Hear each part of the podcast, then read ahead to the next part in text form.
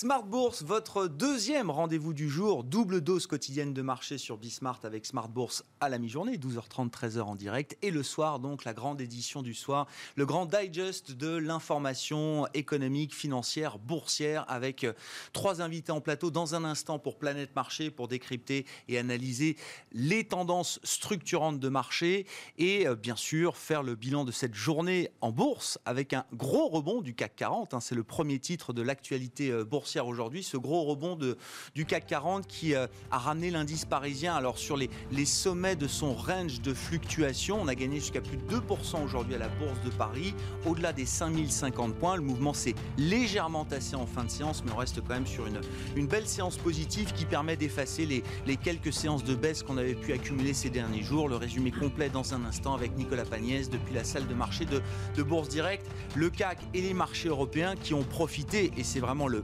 market mover du moment, on en parlait déjà hier et on continuera d'en parler ce soir, les actions européennes qui ont profité largement du mouvement de détente de l'euro-dollar. On parlait de l'euro-dollar hier après le franchissement du seuil clé de 1,20, un seuil très suivi, très observé par la communauté financière.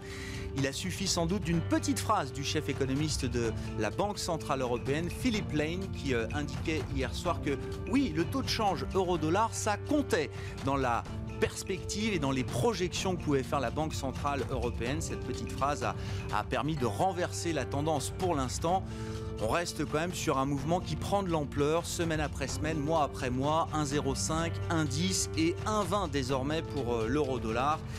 Qu'est-ce que ça change et pourquoi est-ce que c'est important? Là aussi, c'est un sujet qui sera encore euh, analysé par nos invités ce soir dans Smart Bourse. Et puis, euh, euh, une semaine statistique qui sera importante avec notamment des statistiques clés pour le marché du travail aux États-Unis. Le grand rendez-vous, ce sera vendredi avec la publication du rapport mensuel sur l'emploi, la photographie complète de la, la dynamique du marché du travail au mois d'août. On a déjà eu quelques éléments avec l'enquête ADP qui mesure les créations d'emplois dans le secteur privé au mois d'août aux États-Unis.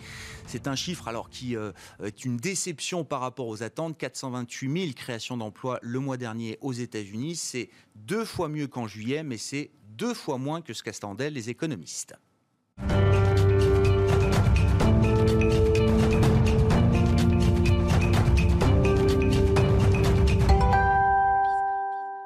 Les infos clés du jour sur les marchés, les mouvements de marché résumés par Nicolas Pagnès chaque soir dans Smart Bourse depuis la salle de marché de Bourse Direct.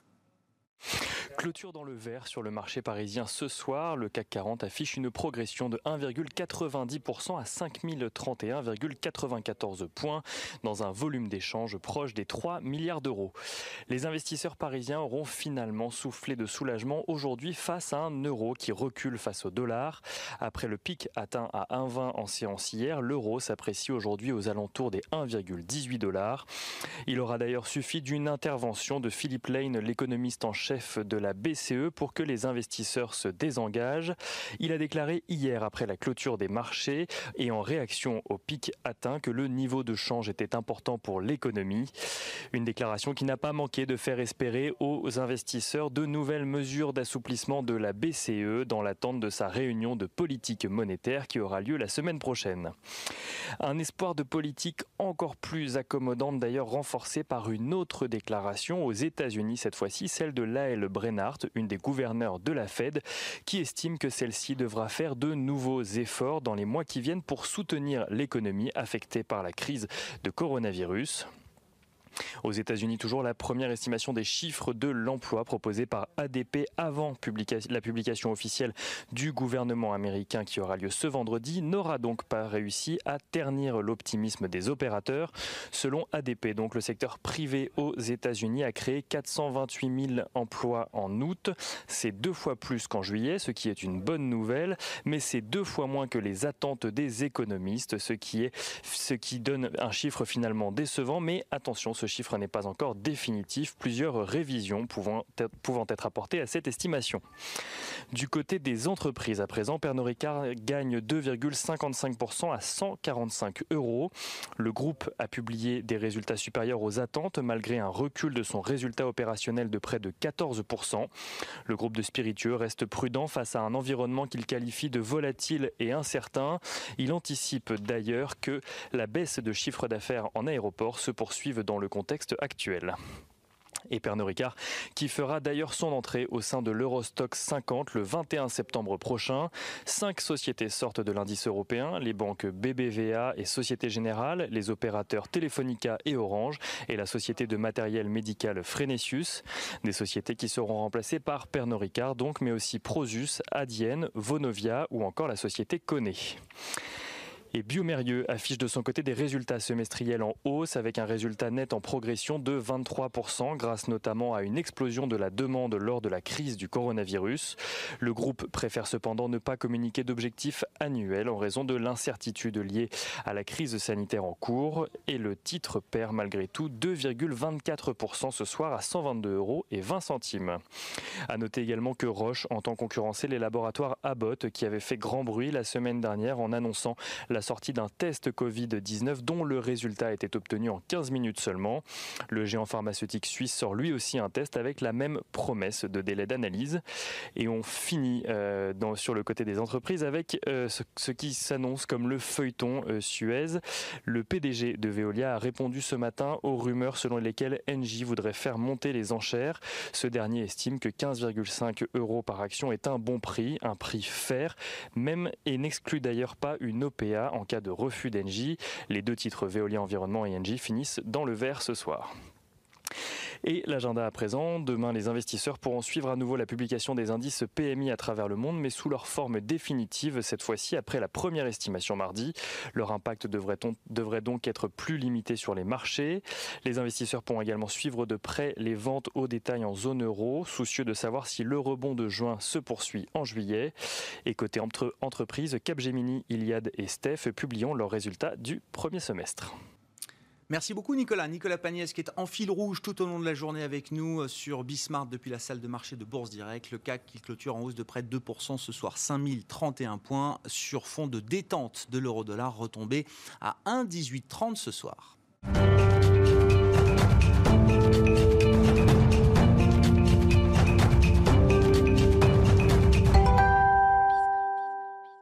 Trois invités chaque soir avec nous pendant 45 minutes. C'est Planète Marché pour décrypter, commenter, analyser l'actualité structurante des marchés financiers. Xavier Patrolin est avec nous ce soir, le président d'Albatros Capital. Bonsoir et bienvenue Xavier. Bonsoir. Cédric Besson nous accompagne également, gérant chez Gaspal Gestion. Bonsoir, Cédric. Merci d'être là. Merci à Christian Parizeau également. Bonsoir Christian. Bonsoir. Chef économiste d'Orel BGC. L'euro-dollar, it does matter. Voilà ce que nous disait hier soir Philippe Lane, le chef économiste de la Banque Centrale Européenne alors que l'euro-dollar franchissait le seuil de 1,20 au plus haut depuis deux ans on a une séquence d'appréciation peut-être de 10% de l'euro contre dollar euh, euh, depuis la, période de, crise pandémique, de crise de marché pandémique euh, au mois de mars. Pourquoi it does matter, Christian?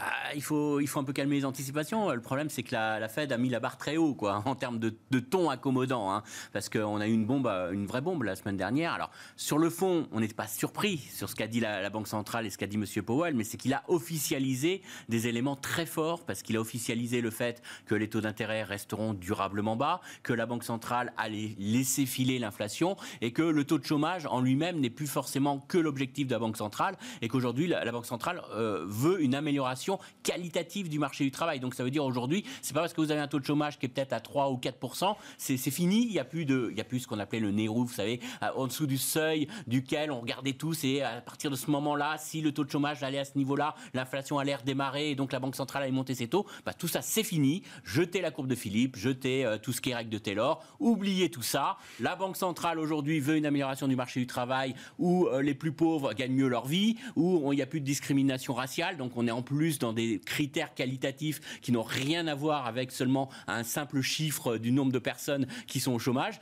Et donc, il dit clairement aujourd'hui, mon biais, bah, je viens, euh, investisseur obligataire, oubliez les obligations, vous allez avoir des taux réels négatifs, on va laisser filer l'inflation. Et aujourd'hui, la Fed maintiendra des taux d'intérêt très bas. De toute façon, le taux directeur, c'est plus l'arme essentielle pour la Banque centrale. Aujourd'hui, la Banque centrale est là pour soutenir l'activité à tout prix. Puis en plus, Hier soir, on a en plus un, gouverneur qui nous dit euh, on n'est même pas encore accommodant, il faut être plus accommodant. Alors, quand on arrive Ça fait 10 ans qu'on injecte des trillions de dollars monétaires dans, dans, les communications. on n'est pas accommodant. Eh ben, moi, je m'appelle BCE, eh ben, je suis quand même un peu oui, Parce que ce que dit, ce que dit Powell, euh, concrètement sur les marchés, c'est une pression structurelle à la baisse sur le dollar. Ah, c'est une pression structurelle à la baisse. Pourquoi? Parce que d'une part, vous vous dites, c'est plus la peine d'acheter du 10 ans américain, vous allez avoir des taux réels négatifs parce que la Fed va laisser un peu euh, filer l'inflation. Et puis de l'autre, bah, c'est un appel à acheter des actions. Parce que soit vous êtes en, en, en dollars actions américaines, ou si vous voulez pas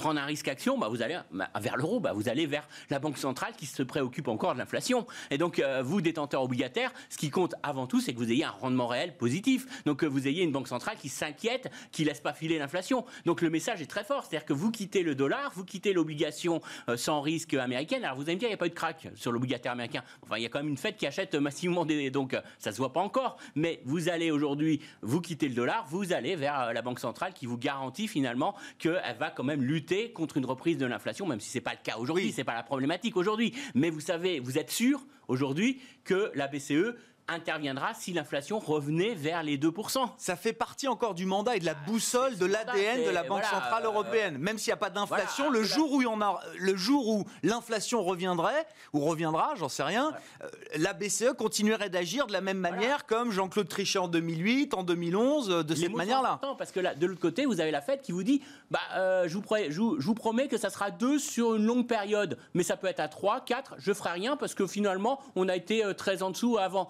Donc, donc finalement, vous n'avez plus de visibilité, vous n'avez plus d'ancrage euh, finalement euh, Quand il dit It does matter, Philippe Lane de la BCE, qu'est-ce que ça appelle comme, euh, comme réponse face à, ça, la Banque Centrale Européenne, elle est embêtée. Parce que d'une part, elle n'a pas un objectif sur l'emploi.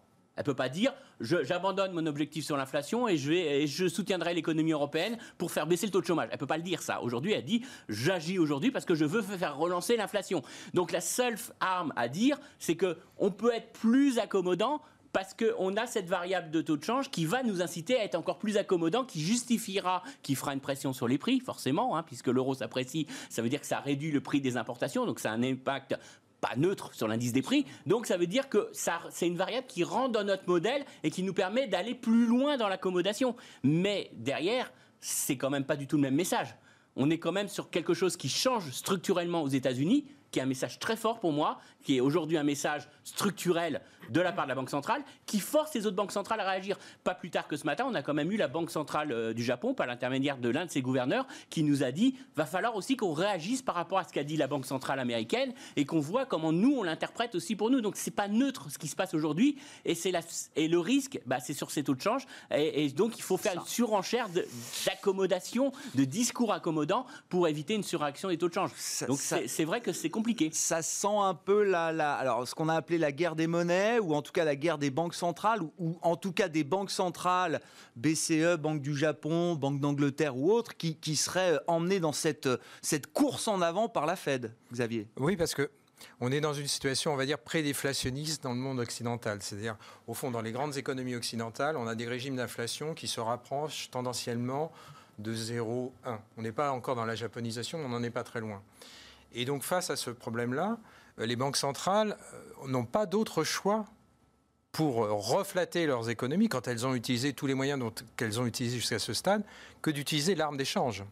Et donc après, c'est des subtilités, je vais dire, langagières entre responsables de banques centrales pour, pour agir sur le, sur le marché d'échange. Mais pour que vous ayez une idée, moi, ce que je trouve très paradoxal dans la situation actuelle, c'est que ce soit la Fédérale Réserve qui fasse ce virage sur le fameux en dessous de 2 qui abandonne l'objectif d'inflation. Normalement, ça devrait être plutôt à la BCE de faire ce travail. Parce que s'il y a bien une économie, le Japon, lui, il est dans une phase euh, déflationniste, hein, même s'il en est sorti depuis... Euh, bah, très légèrement sorti depuis quelques, quelques années. Mais l'Europe est vraiment menacée, c'est vraiment l'Europe qui est menacée. Et pour vous ayez une idée de l'impact que ça a sur les ratios dette sur PIB, depuis la crise de Lehman Brothers, le régime d'inflation, le fait que l'inflation est, tendanciellement euh, diminuée, ça a impacté les ratios dette sur PIB de 20 à 30 de leur variation. Ça veut dire typiquement la France, si la France avait satisfait depuis Lehman Brothers un régime d'inflation de 2 elle, elle serait rentrée dans la crise du Covid avec un ratio dette sur PIB non pas de 100 mais plus, probablement plus proche de 90 Donc ça le cas le plus emblématique, c'est le cas italien, qui est l'économie qui est en déflation, qui n'a pas de croissance qui fait des, efforts vertueux en termes budgétaires, en termes de solde primaire, mais qui n'arrive pas à contrôler son fameux ratio dette sur PIB. Donc ça, ce problème devrait être aigu en Europe. Or, on a très peu ce débat. Bon, il y a Christine Lagarde qui a engagé euh, cette fameuse revue stratégique, mais on aura le résultat. Ce que nous dit Powell la semaine dernière de la Fed, c'est en partie la conclusion de la revue stratégique de la Fed. Voilà. Revue stratégique qui est menée en ce moment par la BCE. Donc, euh, oui. la question, c'est de savoir est-ce que la BCE peut faire son aggiornamento également on aura le du résultat, point de vue de l'inflation? On aura le résultat dans un an. La revue stratégie, le, résultat, c'est l'été euh, l'été 2000, 2021. Donc ça veut dire qu'entre-temps, bah, ça n'empêche pas Christine Lagarde et les gouverneurs de faire des déclarations. Mais ça veut quand même, et on sait quand même que la position allemande est relativement rétive sur le sujet. La cour de Cassereux est quand même, euh, hein, c'est dans, le, mandat de la constitution allemande. Donc là, il y a un point, il y a un point de, clivage. Et donc la seule variable dont vous disposez, c'est euh, les parités de change. Il faut reconnaître à nos partenaires, américains que pour l'instant, le, dollar est plutôt en phase de, surévaluation. Donc je pense que le, le, discours de Jérôme Powell, le patron de la Fédérale Réserve, envoie un énorme signal baissier de moyen terme sur le dollar. Ça veut dire que les États-Unis il y a un accord tacite entre l'exécutif et le, monétaire pour dire que de toute façon, le dollar va baisser tendanciellement. Et ça tombe bien parce que ça va bien avec une perception qu'a le reste du monde sur le dollar. Le il y a deux, deux, autres thèmes qui sont très importants. C'est le, fameux extraterritorialité, car euh, aucun, c'est pas le sujet euh, conjoncturel, mais le fait que les Américains aient utilisé euh, dans un temps relativement récent l'usage juridique du dollar pour exiger de leurs partenaires un certain nombre d'annexions euh, juridiques, notamment en termes de droit commercial, ça, euh, joue négativement pour le reste du monde. Et l'autre chose, c'est que les États-Unis, au travers de la crise du Covid, ont montré très clairement qu'ils abandonnaient leur leadership. On ne peut pas penser qu'une crise du Covid avec une autre gouvernance américaine ait abandonné à ce point-là les États-Unis, avec un autre président américain, auraient pris un leadership et auraient pris toute une série d'initiatives qui n'ont pas été prises. Et donc ça tombe bien, ça, ça veut dire que le dollar après, il peut y avoir des effets de flux de capitaux, de refus. Mais le dollar, il est, à mon avis, rentré dans un cycle baissier. On n'est qu'au tout début de ce cycle baissier. Et donc, le monde se dédollarise d'une certaine manière. D'une certaine façon. Alors, ça sera très progressif, très lent. Vous avez... Et donc, forcément, euh, quelle monnaie on va mettre en face? L'euro, peut-être. Le yuan, probablement, puisque s'il y a une, une, une, civilisation qui est en train d'émerger et qui tente de jouer un rôle de leadership, bah, c'est évidemment l'empire du milieu. Euh, les Européens vont naviguer entre ces eaux-là. Et à court terme, évidemment, bah, il faut calmer, calmer. Parce que la variation à laquelle on a assisté, c'est une dizaine de pourcents en très peu de, très ouais, peu de semaines. 3-4 mois. C'est ouais, vraiment ouais. spectaculaire. Et quand on voyait les positions, notamment sur les marchés d'échange, elles étaient ultra baissières de l'art. Mm. Donc il fallait calmer un peu le. Mais c'est juste un effet de couvercle. À mon avis, la, la tendance est, est, écrite. Et il faut que les Européens se préparent à ce, à ce cycle baissier et donc d'appréciation de l'euro. Euh, pour l'instant, c'est un cycle baissier de l'art, légère appréciation de l'euro. On a eu très peu les bénéfices des déclarations politiques, de la solidarité sur les. Ça a joué, mais c'est très marginal. Le dollar se déprécie contre toute devise. Et l'euro s'apprécie, mais s'apprécie euh, pas autant. Hein, donc ça veut dire que euh, pour, le, pour le, les gouverneurs de la Banque Centrale Européenne, il y a un vrai challenge. Et donc euh, la question, c'est comment euh, notamment la, la, position marque, hein, la, la, ce que j'appelle moi la zone marque, va savoir édulcorer son, son, son point d'ancrage axiomatique qui est euh, inflation proche de 2 mais inférieure à 2. Mm. Et ça, c'est, c'est, c'est, ça va être compliqué. Les Allemands vont probablement progresser, mais ça va être une progression assez lente. Même si la BCE de Mario Draghi à l'époque avait déjà laissé entendre et suggéré que dans le contexte actuel, pré-déflationniste, comme vous dites, il y avait quand même l'idée d'une, d'une symétrie par rapport à l'objectif d'inflation, qu'on n'était plus non plus sous l'ère Jean-Claude Trichet. Dès qu'on approche de 2, boum, il faut monter les taux. Moi, en tout cas, le logiciel Draghi fonctionnait déjà un peu différemment, mais il faut que ce soit acté par tout le monde. Voilà. Ce que vous dites. Et hein. je ne suis pas sûr que Christine Lagarde aille, aille au point où est allé Jérôme Powell. C'est-à-dire qu'abandonner en race campagne l'objectif de 2%, je pense que les Européens, même aujourd'hui, même en situation de pré-déflationniste, même avec les ratios dette sur PIB, n'y sont pas prêts. Je pense franchisse un certain nombre d'étapes peut-être douloureuses avant. Il va y, y avoir des évolutions, mais on n'y est pas prêt. Et donc ça ouvre un boulevard d'appréciation de l'euro contre dollar. Cédric Alors, toutes vos réactions Sur ce dossier-là, je pense qu'il ne faut pas s'inquiéter. On n'est pas des perdreaux de l'année. Moi, j'aime bien regarder le dollar Paris. On est à 5 francs 50. Ouais, ouais, ouais. Voilà, j'aime bien la parité mmh. des pouvoirs d'achat, mmh. c'est son prix. Mmh. À 6 francs, c'était le 1,05 indice, il était peut-être un peu élevé. Là, on est dans son prix normal, donc il ne faut pas s'inquiéter. Et le mouvement, je suis plutôt à penser que le mouvement a été initié au départ par l'appréciation de l'euro parce que enfin on s'est mis d'accord. Donc il faut se féliciter qu'un euro soit plus fort. Sinon, c'est la fin de notre zone euro. Le début du mouvement, effectivement, qui date peut-être de mai, c'est Macron-Merkel avec l'idée d'une enveloppe euh, budgétaire pour la pandémie et peut-être plus euh, pour un budget euh, en, deux fédéral. On a pris trois figures en deux jours sur ce mouvement-là. Donc je pense qu'il faut se féliciter qu'on ait réussi à faire une union politique un peu plus forte que d'habitude. Et donc, c'est normal que le corollaire de ça soit une appréciation de l'euro. Maintenant, c'est vrai que la rémunération du dollar n'est plus ce qu'elle était. Donc, beaucoup de personnes dans ce monde, hormis les Européens, peuvent se dire bah, maintenant, je jette mon argent ailleurs, mais ça reste quand même un des taux les plus élevés du monde, à 0,6% sur 10 ans. Nous, on est quand même à moins 0,5. Hein. Bon. Mm. Donc, je pense que c'est une appréciation de l'euro, et il faut s'en féliciter dès lors que ça ne dérape pas. Mais aucun euh, pays n'a intérêt à avoir un choc euh, monétaire fort. Donc, un dollar qui se déprécie trop, c'est pas bon pour les États-Unis. Donc, je pense qu'un jour, M. Trump ou son successeur, mais ça peut être M. Trump, dira non là, on va pas trop loin. Et nous, Européens, si effectivement l'euro s'apprécie trop, on va montrer des dents, ce qui s'est passé hier. Mais la tendance de fond, c'est quand même une poursuite de son appréciation. Mm. Mais jusqu'à 1,25, 1,30, il faut qu'on apprenne à vivre avec. Nous sommes exportateurs donc net net, ça n'a pas réglé le problème de l'inflation, on exporte. Et oui, les Allemands auront plus de difficultés, Bon, bah, c'est comme ça, et ils vont faire avec. Mais ils produisent beaucoup dans le monde entier. Même s'ils ont une compétitivité hors prix qui est supérieure aussi euh, en Allemagne. Hein. Voilà, ça. La deuxième pas sûr qu'à 1,30, ce soit eux qui soufflent le plus, j'en sais rien. Mais euh, Donc, moi, je me félicite plutôt de cette appréciation. Il faut apprendre à vivre avec, c'est pas trop grave. La deuxième chose, c'est qu'on a les droits de tirage spéciaux avec l'entrée du renminbi il y a quelques années. Donc, il est normal. c'est la monnaie FMI, hein, c'est ça? La monnaie FMI, avec donc euh, la Chine, qui, au détriment d'ailleurs de, de l'euro et, d'autres et du sterling, a pris un petit peu de, pouvoir. Et tant mieux, par rapport au PIB mondial, c'est pas anormal, même si leur devise est moins liquide, qu'elle soit un peu plus importante. Et que le dollar, oui, qu'on arrête avec ces fameux FATCA où il y a la suprématie de ce dollar et que monsieur de la Fed est capable de tout décider dans ce monde. Donc tant mieux que cette devise soit moins importante et qu'il y ait des transactions qui se fassent sur le baril en euros, très bien. Donc je ne m'inquiéterai pas trop, mais effectivement, à 1,30, on commencera à dire là, attention, et je pense qu'aux États-Unis, eux-mêmes ne sont pas forcément confortables avec cela. Hmm. Voilà. Juste sur, au passage sur les devises, parce que déjà dans nos précédentes discussions, euh, Cédric, vous aviez toujours un œil sur le sterling. Oui. Qui regarde encore le sterling euh, Mais vous, visiblement, euh, avec, avec un, regard assez négatif, sur ce qui pourrait arriver au sterling. Hein. Justement, notre zone euro, on a montré qu'on était assez fort avec les problèmes que l'on a, et on ne va pas faire une, un pays comme les États-Unis en, en 50 ans, ça mettra probablement un siècle ou deux. Mais ils ont décidé de sortir, ils sont tout seuls avec leur sterling.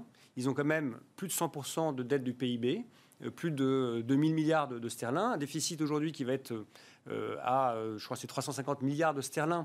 Donc on dépasse les 15% du, PIB. Il faut le digérer. Et qui pour le financer? Leur petite banque centrale. Moi, je me rappelle petite, de... la Banque d'Angleterre. Oui, petite banque centrale aujourd'hui. Elle, fait, elle, donne de l'argent de poche directement à, l'État. Elle passe même pas par le marché de la dette, hein. direct. 100% du financement du déficit public est fait par la Banque centrale. Est-ce que ça peut durer? Moi, je me souviens de M. Soros ah bah. en 82 qui a attaqué le sterling. C'est pas un grand pays. Le Liban est petit, l'Argentine est petite, le Brésil est assez gros. On attaque quand même la devise de euh, le réal. Hein, ils sont à 100% du PIB. Pourquoi est-ce qu'on n'irait pas attaquer le sterling à son tour avec les Écossais qui veulent peut-être sortir? Donc c'est compliqué, mais je pense que cet artifice, les banques centrales financent le déficit public. Mais à un moment donné, va falloir dire stop. Et peut-être que le laboratoire négatif, ce sera le, le sterling. c'est ma vue un peu. Christian, moi je comprends qu'effectivement, ce que dit euh, Cédric Besson à travers Sterling et la Banque d'Angleterre, c'est on, on, va voir à un moment quelles sont les banques centrales qui sont encore puissantes, qui sont encore crédibles, qui sont encore capables de, de, de défendre leur, euh, leur monnaie euh, si besoin. Et, et, toutes ne sont pas dans le même, dans le même bateau aujourd'hui. Hein. Oui, et puis il y a derrière une puissance économique. C'est-à-dire que très clairement, euh, s'il y a un hard Brexit, les premiers perdants, malgré ce que nous disent les Anglais, ce seront les Anglais les premiers. Hein. Mm. c'est pas l'Europe hein, qui va en perdre le, plus euh, en cas d'accord, d'absence d'accord commercial. Et, et, je pense que ça, ça sera une vraie, une vraie pression à la, baisse euh, sur, sur la livre sterling, parce que ça, ça va être. on sait qu'on va, a priori, on s'achemine vraiment vers l'absence d'accord. Il n'y a, a, pas une volonté du gouvernement anglais d'avoir un accord avec l'Europe, et donc ça va être vraiment très très baissier et un coût économique énorme pour euh, pour, le Royaume-Uni. Mais globalement, est-ce qu'on vous attendez plus de volatilité sur les devises? Parce qu'au-delà du mouvement de l'euro-dollar là sur les derniers mois, ça faisait quand même 12-18 mois que l'euro-dollar était plutôt stable, et ce qui arrangeait plutôt tout le monde. il va y avoir 2021, euh, je pense que ça sera un grand retour de la volatilité des devises, parce qu'il y a un élément qui va jouer énormément, c'est qu'on sortira pas tous de la même façon de cette crise. C'est-à-dire que déjà, il va y avoir deux blocs. Il va y avoir les pays développés, les pays développés qui ont, qui ont beaucoup protégé leurs entreprises, qui ont mis en place des mesures fortes pour éviter une destruction de capital, qui ont aidé leurs ménages. Vous avez les pays émergents où c'est la calamité. Quoi. Mmh. C'est-à-dire qu'il y, y, a vraiment un choc monstrueux. Ils ne sont, ils sont pas les premiers à avoir le vaccin. Ils sont très affectés par ce qui se passe et ils n'ont pas pu protéger leur entreprise. Donc il y a vraiment un écart de conjoncture qui va se creuser entre pays développés et émergents. Bon, bah, ça, ça se joue forcément sur les devises. Ça va se voir sur les mmh. devises. Donc déjà, il y a ça. Et puis au sein des pays développés, il y a un élément qu'on voit poindre et qui apparaît, c'est qu'on ne parle pas tous de la même chose quand on parle de plan de relance. Alors déjà aux États-Unis, on sait que ça sera plus retard faut attendre les élections présidentielles pour, entre guillemets, avoir un plan de relance. On voit que ce n'est pas possible avant. Donc déjà, ce sera plus retardé. En Europe, eh ben, excusez-moi, la France, n'est pas un plan de relance. C'est un plan de soutien structurel. La France qui est en train de faire... Je sais pas, on verra demain. C'est pas demain qu'on présente le plan de relance globalement, ce qui ressort aujourd'hui, ah, euh, un plan de relance, c'est quoi? Un plan de relance, c'est ce que fait l'Allemagne. Vous baissez la TVA pendant euh, six mois, et puis vous la remontez, et puis ça booste la consommation. Mais c'est, je dis pas que c'est mauvais hein, ce que fait Timely, targeted et temporary. c'est les 3 T, la règle des 3 T pour un bon plan de relance selon les économistes keynésiens. Vous baissez vos recettes fiscales momentanément, vous boostez la demande, vous remontez vos recettes fiscales, et vous ne creusez pas définitivement le déficit public. Quand vous baissez, alors je dis pas que c'est mal, je ne mets pas de jugement de valeur, mais quand vous dites je vais baisser les impôts de production pour les entreprises, c'est très bien sur le fond, mais c'est une réforme structurelle. Alors là, ce qui est bien, c'est qu'on on peut le faire parce qu'on l'achète dans ce, plan de relance. Et on a vu qu'on avait du mal à réformer la France si on faisait. Donc, c'est pas un cadeau aux entreprises. On le fait dans le plan de relance. Hmm. En réalité, c'est une réforme structurelle. Mais il y a un élément qui est important, c'est que l'Allemagne va rebondir beaucoup plus vite que la France. Parce que quand vous faites un plan de soutien de la consommation, bah forcément l'Allemagne repart plus vite, euh, c'est mécanique. Par contre, la France, ça sera bien à moyen long terme. Je dis pas, je ne nie pas la, bonne chose, c'est bien pour la France. oui, j'entends. C'est pas ça qui va vous booster le PIB français. Donc attention à ça. Alors ça, j'ai pris l'exemple France-Allemagne, mais c'est vrai pour beaucoup de pays. On est sur des plans de relance qui sont très divergents selon les pays, avec euh, peut-être des impacts économiques divergents selon les pays. Et euh, donc ça veut dire qu'on va avoir des écarts de conjoncture qui vont se creuser pour l'année prochaine. Donc le schéma de reprise en cas, c'est ça? Vous l'achetez aujourd'hui, euh, Christian. Il y a la, barre verticale du cas qui a été la rupture instantanée pour tout le monde au même moment. Et puis ensuite, voilà, deux barres qui divergent. Selon les zones, selon les pays, et puis selon les timings des plans de relance et, et, le, et le type de plan de relance.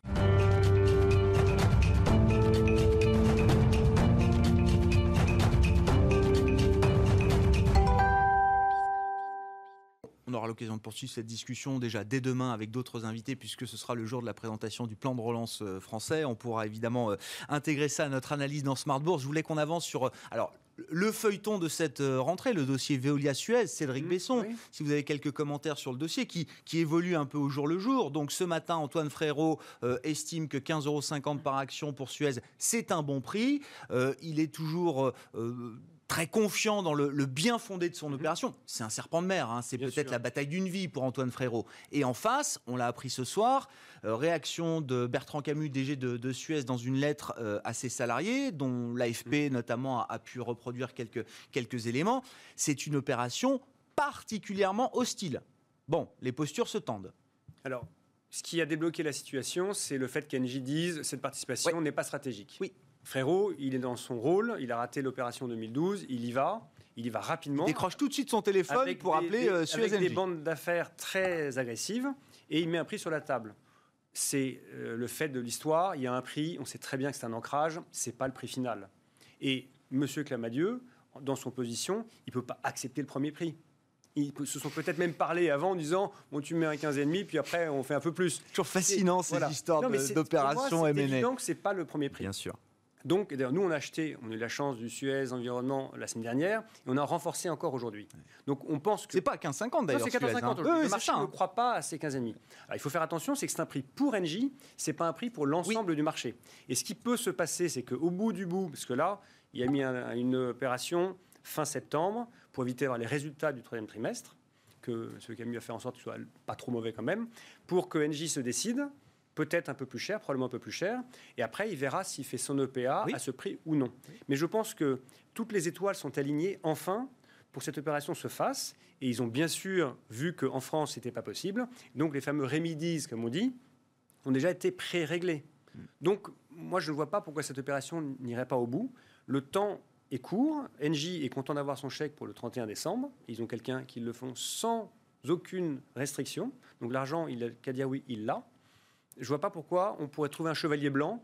Et qui va aller chercher du sous-environnement qui n'était même pas capable de payer son dividende avec ses euh, résultats? Il était avec un taux de distribution au-delà de ses résultats. L'idée que Suez arrive à trouver des investisseurs chevaliers blancs, ça vous paraît compliqué Il y a déjà trop de dettes. Les fonds de private equity viennent s'ils peuvent endetter la structure. Aujourd'hui, ce n'est pas possible. Ça peut être qu'un industriel. C'est fondamentalement une bonne opération si elle se fait au-delà de la création de richesses immédiate pour l'actionnaire de Suez euh, heureux et content que vous pouvez être aujourd'hui. Le, le marché mondial est encore très atomisé dans le marché même du traitement de l'eau, parce qu'il y a beaucoup de choses qui sont faites par les collectivités elles-mêmes. On parle de 5% peut-être pour ces, deux acteurs, peut-être même euh, entre 5 et 10. C'est le leader incontestable, mais ils ont de la marge pour grandir. Et plus ils sont gros, plus ils sont crédibles. Donc euh, je pense que oui, c'est une opération qu'il faut faire et je pense qu'elle ira, euh, elle ira au bout. Un serpent de mer hein, qui aujourd'hui prend une forme un peu plus Mais ce qui change, c'est que significative. indirectement, l'État a accepté que NJ cède cette participation. Stratégiquement, il vaut mieux enlever ce dossier avant qu'il y ait un nouveau euh, directeur général d'Engie. Comme ça, ça s'est réglé, on ne parle pas de celui-là. Il prend l'argent. Et après, euh, le sujet, c'était la casse sociale en France. Eh bien, ils ont bien fait en sorte, hormis au siège, c'est vrai, c'est pas facile, hein, euh, on nous regarde, mais ça fait partie de la vie des affaires. Hormis le siège, il n'y aura pas de casse sociale en France. Et c'est une solution franco-française qui peut plaire au gouvernement. Voilà. Oui, sur le plan politique, oui, effectivement. Il n'y a pas l'air d'y avoir d'entrave particulière sur le plan euh, politique aujourd'hui. Un étranger Bon, faut quand même toujours rester prudent dans ces opérations, euh, Xavier. On, échange entre nous de façon avant, avant l'antenne. Euh, Xavier, vous avez été surpris par cette opération. Enfin, encore une fois, je le redis, c'est un, serpent de mer. Comment une opération, une nouvelle tentative Veolia sur Suez, pourquoi est-ce qu'elle vous surprend aujourd'hui? Bah, tout simplement parce que c'est le retour du serpent de mer. Euh, une opération comme celle-là, c'est deux acteurs qui sont dominants sur le marché français. Et la première mesure qui est prise, c'est l'acquéreur décide de vendre la partie française et de le vendre à qui? Le vendre à, un fonds de private equity. Mmh. Donc ça, on voit déjà que c'est scabreux. On voit, on voit, déjà la faiblesse du projet industriel.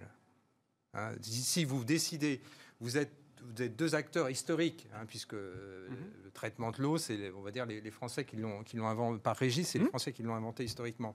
Deux acteurs majeurs du, marché français.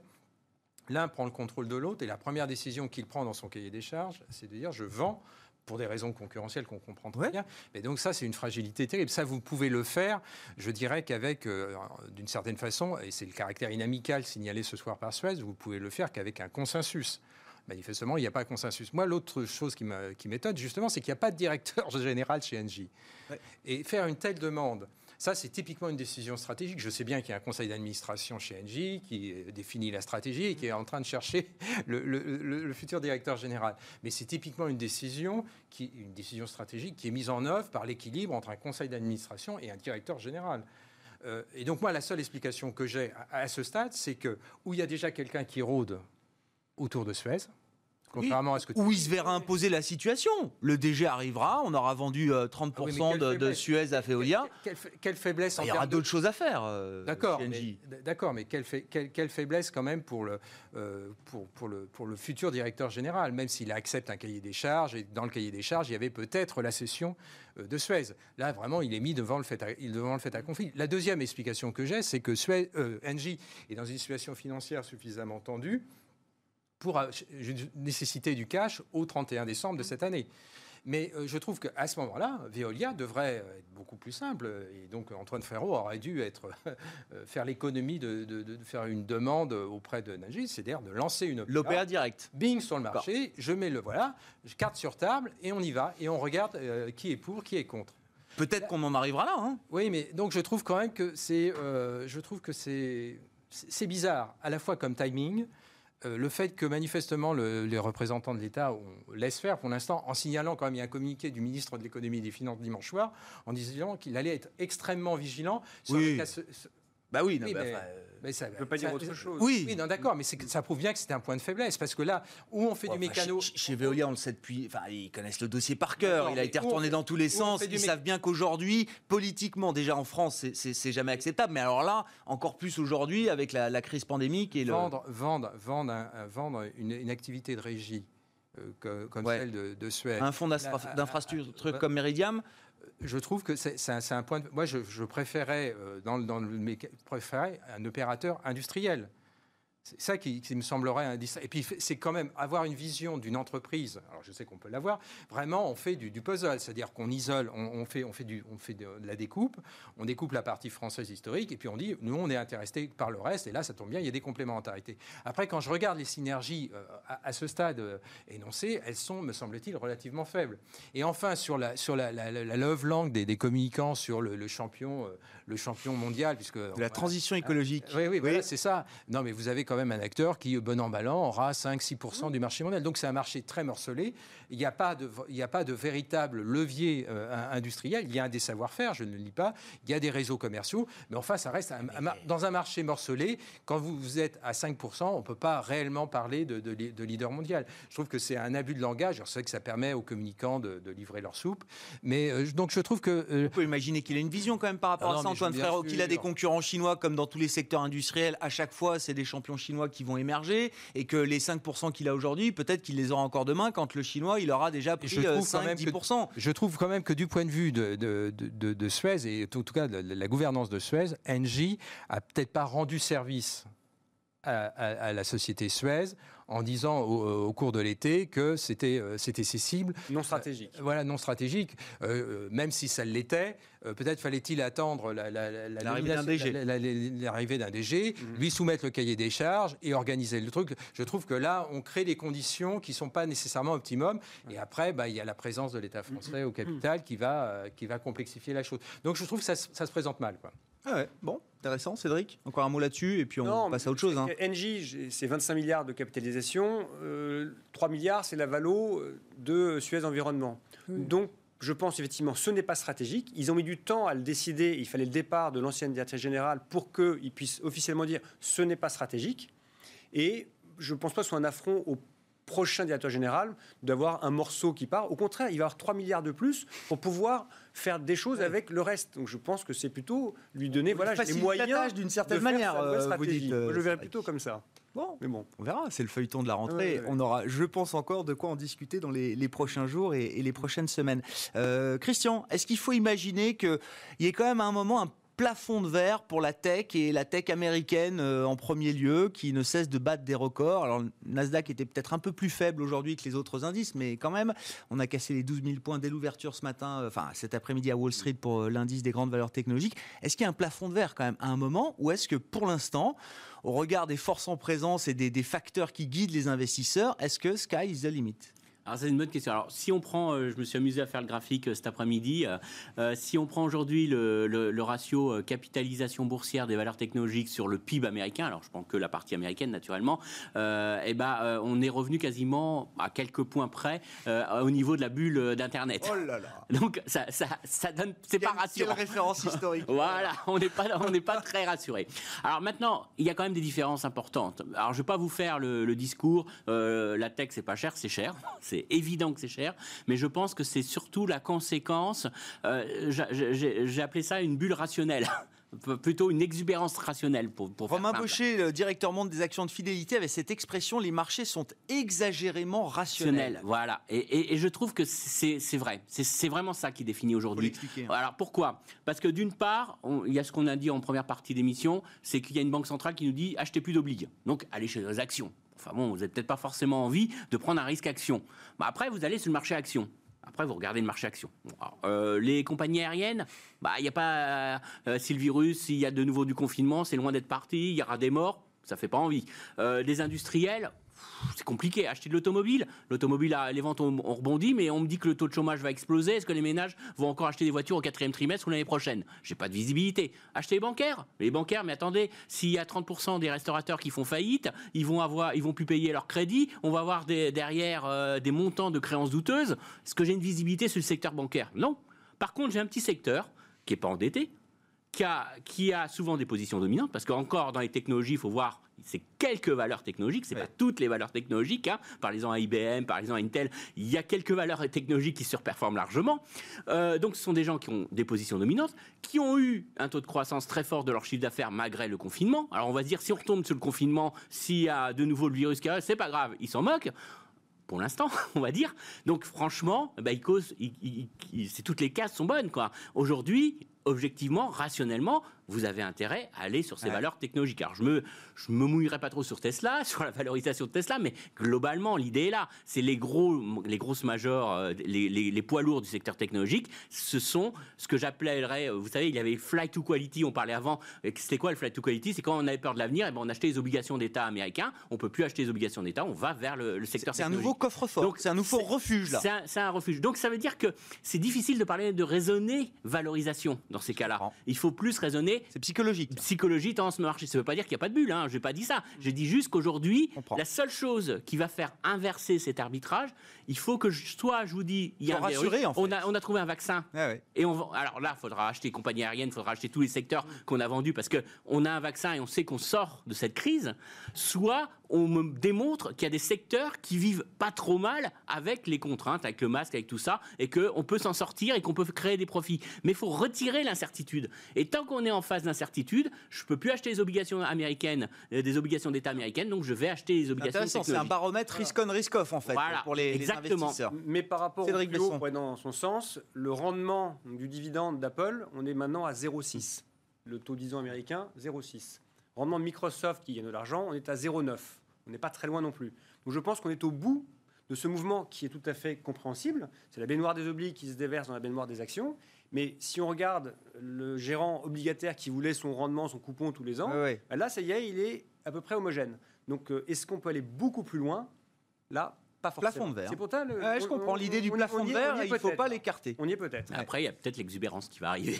il peut y avoir l'exubérance. Sur, le plan opérationnel, c'était un chiffre dont on discutait hier. Euh, la, tech, les GAFAM et la tech euh, au sein du S&P 500, c'est en moyenne 30% de marge opérationnelle contre 10% de marge opérationnelle pour le reste du S&P 500. Donc voilà, il y a quand même une, il y a un point qui est important. Il y a quand même un écart qui se justifie, mais, il y a un point qui est important qu'il faut savoir. C'est ça, c'est un vrai plus pour ces sociétés-là. C'est qu'aujourd'hui, on va on va rentrer dans un monde d'entreprises endettées, mais endettées avec une mauvaise dette. C'est-à-dire que c'est pas une dette qui a servi à faire de l'investissement. C'est une dette qui a, permis aux entreprises d'avoir de la trésorerie pour survivre à l'arrêt d'une activité. Là, vous avez des entreprises qui ne sont pas endettées, qui n'ont pas eu d'arrêt d'activité et qui ont une capacité d'investissement énorme et qui ont une valorisation énorme. Alors regardez Tesla, Tesla qui peut lever 5, 5, milliards, de dollars sans diluer, parce qu'ils ont 500 milliards de capi, ils s'en moquent, ils peuvent lever 5 milliards sans diluer. Qu'est-ce que vous faites aujourd'hui? Vous achetez une grosse partie du CAC 40 avec 5 milliards. Donc il y, a vraiment aujourd'hui un élément important, c'est que ce sont des sociétés qui ont la possibilité d'innover, d'investir, que n'a pas, que n'ont plus, qui n'auront plus euh, beaucoup de groupes. Et ça, c'est un élément important pour l'avenir. Avec 5 milliards, vous achetez une eBay Rodemco, par exemple. voilà mais si quelqu'un a envie d'acheter juste, juste bémol que je mettrais quand même, attention, ils seront rattrapés s'il y a une récession, s'il y a une vraie contraction ah, d'activité. Ah N'oubliez pas une chose, juste pour vous montrer l'image, Microsoft, ils vendent des Windows, ils vendent, ils sont, ils sont, mais il faut quand même un employé derrière. Et lorsque vous licenciez, c'est un, PC en moins, c'est un employé en moins, c'est un Windows en moins. Donc attention, faut pas croire qu'ils sont immunisés. Voilà. C'est, c'est ni, enfin, je pense que le marché a beaucoup joué ça pour l'instant. Mais un Netflix, Netflix, il va être rattrapé l'année prochaine parce qu'ils n'auront pas de nouveautés, parce qu'ils n'ont pas tourné de film pendant la période de, confinement. Donc, ça sera très dur pour Netflix l'année prochaine avec la concurrence. Donc, attention, je ne dis pas que c'est ça. C'est aujourd'hui juste le marché qui résonne comme ça et qui tirera forcément l'élastique jusqu'au bout. Il y aura forcément une le marché est toujours un peu monomaniaque. Est-ce qu'il peut regarder à un moment autre chose que la tech et ces stars de la tech américaine? Non, mais ce que, ce que vient de dire Christian est essentiel parce qu'il y a un effet retard qui, dont bénéficient les, technos. Et le marché, d'une certaine façon, euh, fiche dans le marbre ce basculement dans le nouveau monde en disant digitalisation. 20% euh, de croissance à l'infini. Voilà, et ça y est, c'est la consécration, c'est la, nouvelle économie contre l'ancienne économie. Au fond, c'est la bulle techno, mais réalisée 20 ans plus tard, une génération plus tard. Et donc, le marché est complètement là-dessus et se pose zéro question, puisque euh, à titre personnel, beaucoup d'investisseurs ont travaillé depuis chez eux, ont utilisé euh, toutes, ces données, et donc ça, consacre. Et je pense que c'est ça, l'erreur est là fondamentalement, parce que l'économie, l'économie réelle, si j'ose dire, si tant est qu'il y a une économie fausse, va se, va se rappeler. Et donc les, les soldes économiques vont revenir. Et donc les clients, au final, vont bouger. Et donc, je ne dis pas qu'Amazon ne va pas continuer à attirer en termes de, commerce, mais euh, les niveaux de valorisation, de mon point de vue, sont non-sustainable, non, tenables. Et donc, après, quel est l'élément? On peut identifier la surévaluation, l'élément qui déclenche, ça, on ne le maîtrise pas. Mais c'est évident que, pour moi, je retrouve à quelque chose près les mêmes fondamentaux qu'au cours de l'année 1999 et au début de l'année 2000. À la différence près que c'est on a des business. Ils font 30% de marge opérationnelle. Voilà. Bah oui, mais, les niveaux de valorisation sont. Euh, c'est pas le cas de Tesla.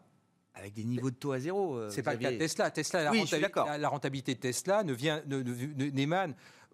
c'est une très belle société par ailleurs, mais n'émane que, que, des, que des certificats de CO2 qu'ils arrivent à monétiser. Donc, oui, oui, donc, vous avez quand même un problème de fond. Est-ce que ça, est-ce que ça vaut 500, 500 milliards de capitalisation? Euh, bah, Moi, j'ai un doute là-dessus. Alors, d'autres vous diront, non, non, il y a des options, il y a un savoir-faire sur les batteries, ils ont une telle avance qu'ils sont irrattrapables, c'est le Apple de, du, monde post-Fordiste. À l'origine d'une bulle, tout n'est pas faux. Voilà, non, bien sûr que non. Mais donc, ça, à mon avis, c'est... Après, qu'est-ce qui, qu'est-ce qui déclenche? Ça, on ne le maîtrise pas. Mais pour moi, il y a une très grande menace, et ça, là, ça sera une perte de repères, si, si tant est que ça arrive, ça sera une perte de repères pour le monde de la finance, pour les investisseurs, parce que là, pour le coup, c'est quand on fait des comparaisons par rapport aux, aux, aux 10 ans américains, c'est qu'on prend ça comme une référence, comme un socle, comme, comme un marbre. Comme une hein obligation avec un rendement. Ça n'est pas le cas. Ce sont, des, ce sont des marchés actions, ce sont des sociétés. Elles peuvent mourir. Elles sont, elles sont au tout début. Mais qui vous dit que Facebook, dans 20 ans, existera toujours? Rien.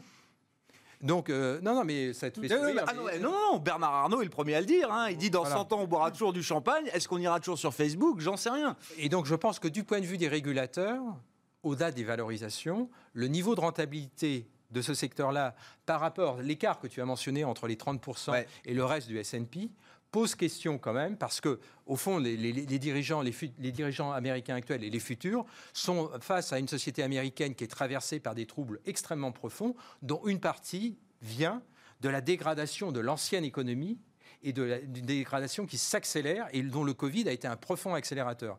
Et donc je pense que les régulateurs américains vont s'attaquer de très près à ces positions de surrentabilité euh, d'un certain nombre d'acteurs américains. Et donc ça, le marché equity va à un moment pricer ces incertitudes institutionnelles, réglementaires et de décomplémentarisation, voilà, de, de, split. Hein. Et donc ça, ça, jouera. Et donc c'est peut-être ça qui fera basculer ce, momentum de valorisation. je comprends. 30 secondes pour conclure, il faut qu'on s'arrête. Oui, non, mais je, je, crois effectivement que c'est la valorisation de Facebook, Google qui va peut-être souffrir les Américains vont pas se shooter dans le pied, c'est pas eux qui le feront, mais ce qui se passe en Australie pour euh, le partage de la presse qui arrive sur Facebook ou non, ce que veut faire Google, refacturer aux annonceurs euh, des différentes euh, taxes GAFA, on va à un moment donné dire que ces deux acteurs sont trop monopolistiques et régler le problème. Et là, les valos baisseront et entraîneront le Nasdaq et après toute cette gestion passive qui fera que tout ce qui s'est créé ira dans l'autre sens. Merci à vous trois, messieurs. Merci d'avoir été les invités de Planète Marché ce soir dans Smart Bourse. Cédric Besson, Gaspal Gestion, Christian Parizeau, Aurel BGC et Xavier Patrolin, Albatros Capital.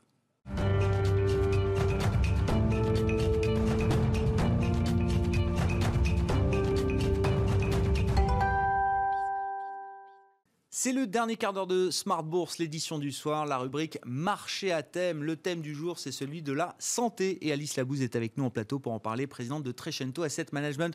Bonsoir et bienvenue, Alice. Bonsoir, Grégoire. Bon, vous exploitez deux thèmes chez Trecento Asset Management, la robotique et la santé. Historiquement, je voulais qu'on parle de la santé avec vous ce soir pour commencer, parce que on a beaucoup parlé de la tech dans le débat euh, précédent, mais n'oublions pas qu'aux côtés de la tech, le secteur de la santé, jusqu'à date, est un gros pourvoyeur de performance sur les marchés. Hein. Ça, c'est peu de le dire, et pas que cette année. C'est-à-dire qu'on l'a déjà évoqué ensemble, mais ça fait plus de 20 ans que la santé, d'ailleurs, depuis qu'on a des données historiques, la santé a tendance à long terme à surperformer les marchés, tout simplement parce qu'en période de crise, la santé résiste mieux. Et en période de croissance, le secteur de la santé fonctionne bien également, puisqu'il y a des catalyseurs structurels comme l'augmentation de la population mondiale, le vieillissement de la population mondiale, le rattrapage qui s'opère dans les émergents. Et en chiffres, ça donne quoi? Ça donne sur 20 ans 111% de surperformance de la santé côté dans le monde par rapport au MSCI World. Ah Donc ça montre bien la différence. Je vous donne quand même les chiffres. Hein. Bien sûr. Sur 20 ans, le MSCI, MSCI Monde a pris 92% et sur, sur 20 ans, la santé mondiale a pris 203%. Est-ce que vous voyez cet écart ah. Et donc, c'est pas particulièrement conjoncturel avec cette situation Covid, évidemment. C'est juste, en fait, à nouveau, la nouvelle, euh, une expression euh, de, euh, du caractère défensif de la santé. Cette année, la santé a bien mieux résisté résister que la plupart des secteurs. C'est sûr que les technologies sont aussi en très forte hausse, mais la santé fonctionne bien. Bien sûr, bien sûr. On cite souvent la santé comme euh, avec la tech comme étant voilà les deux secteurs leaders et très forts sur cette année boursière très particulière. La santé, c'est d'autant plus atypique qu'on est en, période électorale aux mm. États-Unis et que généralement, enfin en tout cas, confère les précédentes élections, ça a toujours un secteur qui a été particulièrement chahuté parce que au centre du jeu politique, la question du prix des médicaments historiquement aux États-Unis, euh, cette question-là a toujours été très animée pendant les débats de campagne électorale aux États-Unis. Bah, lors de la dernière campagne électorale, il a été clair que Hillary Clinton, lorsqu'elle est devenue candidate à la présidence américaine, a tout de suite annoncé la couleur en disant j'encadrerai les prix des médicaments. Et donc il y a eu un impact très fort sur les marchés côté de la santé avec un, ce qu'on appelle un sell-off, c'est un mm. anglicisme, mais en tout cas une vente massive du secteur de la santé, surtout des laboratoires pharmaceutiques et des sociétés de biotechnologie. Et donc ça a fait mal, ça a fait mal à pas mal de gens, mais néanmoins, si vous étiez très diversifié, vous pouviez tout de même à peu près sortir votre épingle du jeu. Cette année, c'est évidemment très différent. On savait que la santé allait être un, enjeu, un enjeu majeur. Euh, on sait très bien que Trump euh, euh, avait déjà, bon alors il avait supprimé une partie de l'Obamacare, mais en même temps, il commence, depuis quelques mois, il commençait à dire... Euh, peut-être qu'on va quand même limiter la hausse des prix des médicaments, peut-être qu'on va trouver des solutions. Et là, les, grandes nouvelles, la grande nouvelle de cet été, c'est quand même que Trump est en train de couper l'herbe sous les pieds euh, des démocrates euh, en organisant lui-même, comme un grand, l'encadrement ou la baisse des prix des médicaments principalement pour tout ce qui est Medicare et Medicaid, donc tous les systèmes en fait qui permettent d'aider les personnes âgées, les personnes pauvres, de les couvrir en fait au niveau santé, personnes âgées et les personnes pauvres aux États-Unis. Et donc il a passé fin juillet tranquillement. Il va chasser sur les terres des démocrates sans attendre l'élection euh, d'une certaine manière. Bah oui, il essaye de préjouer la partie pour que la, partie n'ait pas lieu, tout simplement. Et c'est là où on peut quand même reconnaître euh, une forme de, talent, il faut le dire. Ah bah, euh, stratège, il a, Trump. Stratège. il a passé quatre ordonnances tranquillement. Euh, donc fin juillet, qui visait à encadrer les prix des médicaments et surtout, en fait, il proposait la création d'un indice mondial des prix des médicaments de manière à montrer aux Américains que le prix des médicaments payés par les Américains est finalement pas si élevé par rapport au niveau mondial. Et, ça, pour les investisseurs, c'est important parce que ça leur donne finalement un cadre, un peu de visibilité. Quand bien même on limite le prix des, médicaments, ce qui n'est pas forcément très bon pour la rentabilité de certains laboratoires, hein. il faut faire le tri derrière tout ça, mais le fait mm. que ce soit fait en amont et que ce soit sorti du, débat électoral d'une certaine manière pour les investisseurs, c'est plutôt positif. Ah ben c'est certain, puisque ça veut dire qu'il n'y a, c'est un non, enfin, il n'y a ah plus d'événements possibles qui négatifs qui peut arriver sur la santé. Donc c'est extrêmement prometteur.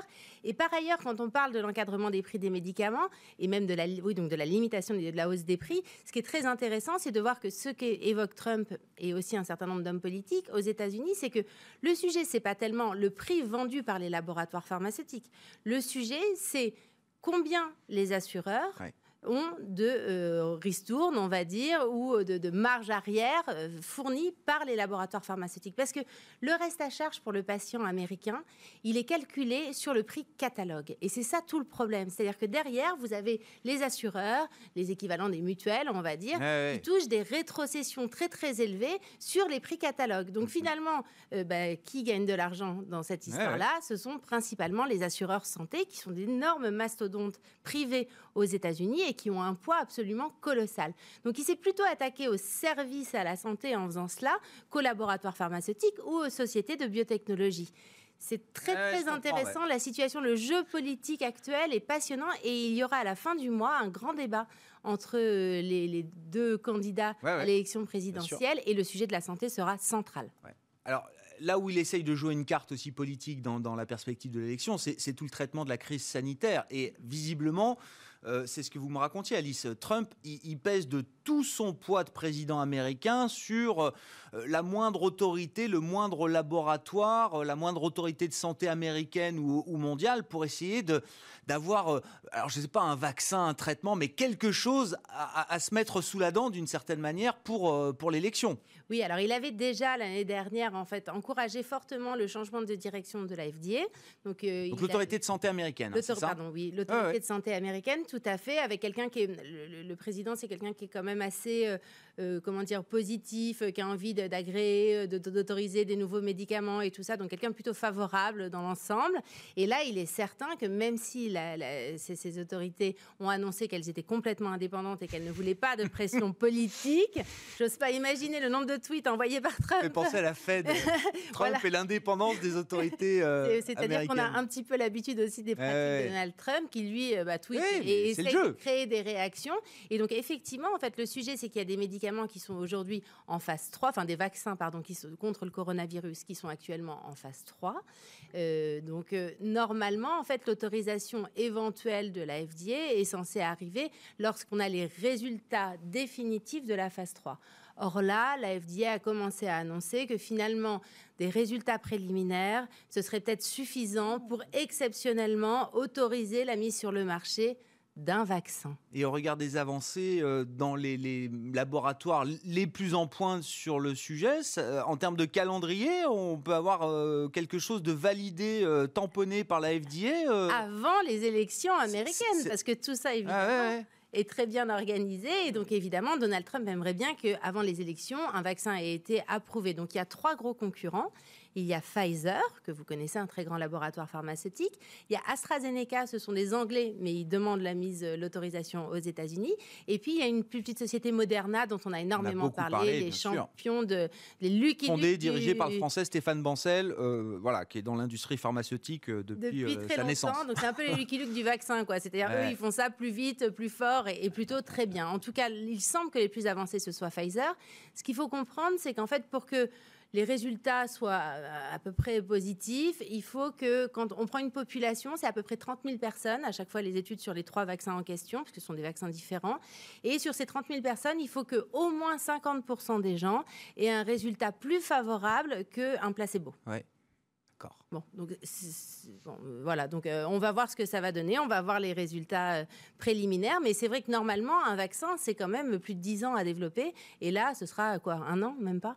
C'est ma question pour conclure, il nous reste deux minutes, Alice. Quand on gère un fonds santé, est-ce que dans le monde pandémique dans lequel on vit, on, on investit selon la grille d'analyse Covid? Est-ce que c'est une grille de lecture pertinente ou est-ce que c'est c'est la fausse bonne idée finalement, de se focaliser sur les sujets très Covid, très pandémiques, en, se disant c'est forcément des bonnes décisions d'investissement bah, Je pense que nous sommes, quoi qu'il arrive, investis dans un des futurs gagnants, qui seront plusieurs. Il n'y aura pas un gagnant, ils seront plusieurs, parce qu'il va falloir fournir le marché mondial, donc autant vous dire qu'il y aura beaucoup de gagnants. Donc en fait, nous, on, ne joue pas de prime Covid, en tout cas, on ne travaille pas comme ça, on diversifie notre portefeuille aussi en ayant aidé labos et des sociétés de matériel médical qui sont en train mm. de, de, reprendre des couleurs de manière significative parce qu'il y a beaucoup d'opérations qui avaient été reportées pendant le corona, opérations du genou, de la hanche, de l'épaule, les opérations cardiaques et autres. Il y a les services à la santé, on revient à nos fameux assureurs, mais aussi aux, aux hôpitaux qui ont beaucoup souffert pendant cette période-là, et puis les sociétés de biotechnologie. Donc pour répondre à votre question, on continue notre analyse, on achète des sociétés innovantes, le plus rentable, enfin, rentable et avec le, plus d'intérêt possible de notre point de vue. Et surtout, on diversifie le risque puisque c'est ça notre métier. Merci beaucoup Alice. Merci, d'être venue nous voir pour parler du secteur de la santé. On essaiera de parler de la robotique peut-être euh, la prochaine fois avec vous. C'est l'autre thématique que vous euh, exploitez euh, chez Trecento Asset Management dont vous êtes la présidente Alice Labousse qui est avec nous pour cette rubrique Marché à thème dans Smart Bourse sur Bismart. Très bon début de soirée à toutes et à tous.